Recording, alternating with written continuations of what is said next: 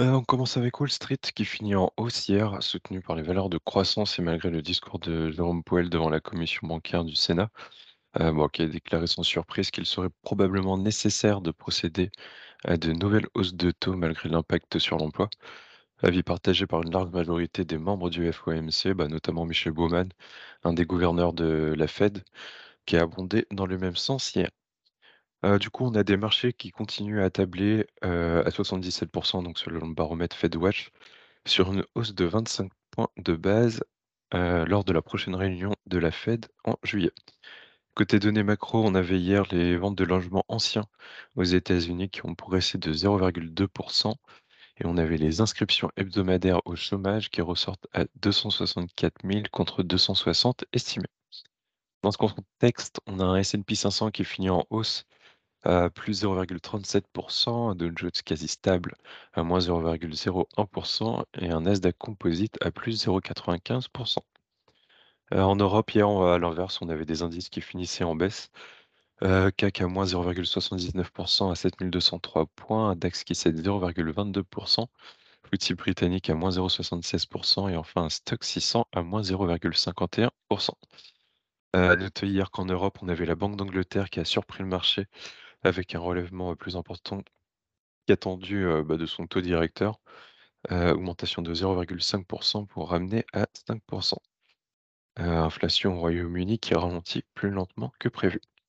On avait également la Banque nationale suisse, qui a augmenté, dans la journée son taux directeur d'un quart de point pour atteindre 1,75% En Asie ce matin, on a la bourse de Tokyo qui finit en baisse, heu, sur fond de prise de bénéfices. Heu, du coup, on a un Nikkei qui termine à -1,45 et un Topix à -1,38 À noter que, heu, on a une inflation sous sous-jacente au Japon pour le mois de mai qui a progressé de 3,2% sur un an contre une estimation à +3,1 et côté Chine, Hong Kong, Taïwan, on sera fermé aujourd'hui pour cause de jours fériés.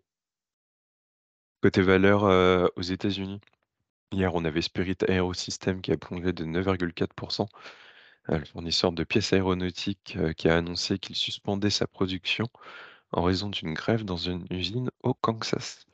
Heu, et du coup, dans la lignée, on a Boeing qui a perdu un peu plus de 3 Heu, on avait Accenture hier qui a cédé 1,89% la société de conseil en informatique, qui a annoncé anticiper un chiffre d'affaires pour le trimestre en cours en dessous des attentes.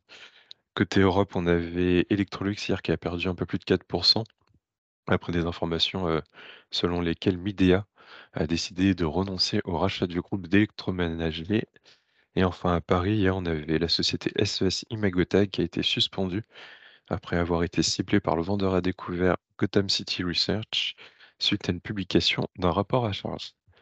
Nantes pour les Mid Paul? Oui, ça va être très vite, il y a rien du tout ce matin, désolé. Merci. Heu, côté taux, heu, on avait un taux, heu, 10 ans hier allemand qui a fini en gain, bah, pareil que le 2 ans, heu, ce qui nous fait un taux 10 ans à 2,48 pour un taux 2 ans à 3,27. Heu et pareil côté US, on est, sur les 2 maturés, heu, 2 maturités aussi en gain. Donc taux 10 ans à 3,79 et un taux 2 ans à 4,77. Côté change, bon, on a toujours un euro dollar, stable à 1,09 et côté matières premières, heu, bah, on a toujours des courbes du pétrole qui baissent, heu, pa en raison des craintes sur la demande.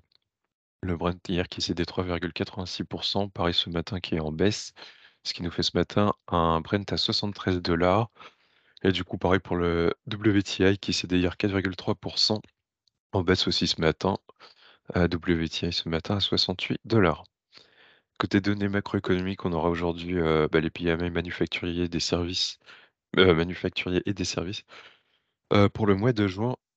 et on commencera avec l'Allemagne à 9h30, à 10h pour l'Europe et à 15h45 pour les États-Unis.